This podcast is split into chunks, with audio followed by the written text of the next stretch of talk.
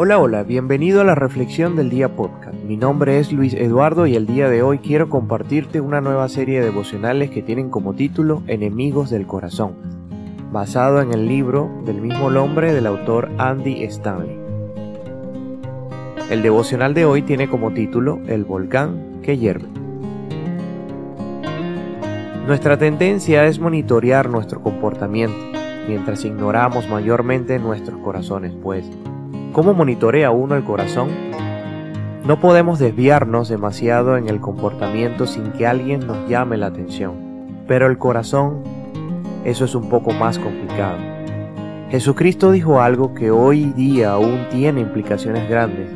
Lo que sale de la boca viene del corazón y del corazón salen los malos pensamientos.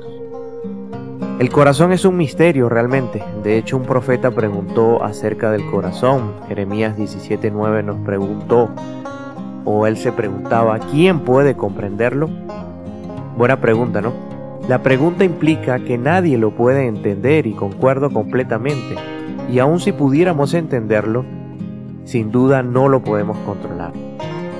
Lo cual es otro motivo por el cual tenemos que aprender a monitorearlo.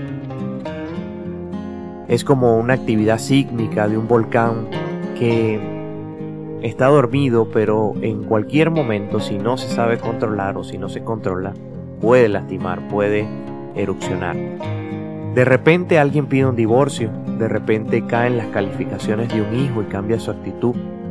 De repente un pasatiempo divertido se convierte en un hábito destructivo. De la nada palabras devastadoras toman desprevenido a un ser querido y atraviesan su alma. Así como Jesús nos dijo lo que origina el secreto en nuestros corazones, no siempre quedará en secreto. Eventualmente lo que pasa en nuestros corazones logra salir en nuestros hogares, oficinas y comunidades. El corazón se filtra en cada conversación, dicta cada relación. Nuestras mismas vidas emanan del corazón. Vivimos, lideramos, relacionamos, romantizamos, confrontamos, reaccionamos, manejamos, instruimos, resolvemos y amamos desde el corazón. Nuestros corazones influyen nuestra intensidad al comunicarnos. Nuestros corazones tienen el potencial de exagerar lo que nos afecta o lo que no nos afecta. Todo aspecto de nuestra vida se conecta con lo que sucede en nuestro corazón. Todo pasa por el corazón en su camino, sea donde sea que vayamos, absolutamente todo.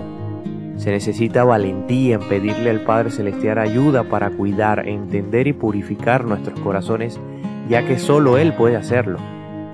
Él está deseoso de respondernos y mostrarnos cómo reemplazar viejos hábitos del corazón con nuevos y mejores hábitos, los cuales a su tiempo nos llevarán a ser más como Cristo. Una pregunta de reflexión para ti. ¿Qué revelan tus pensamientos, palabras y acciones recientes acerca de lo que sucede en tu corazón? Pide a alguien cercano su opinión acerca de esto.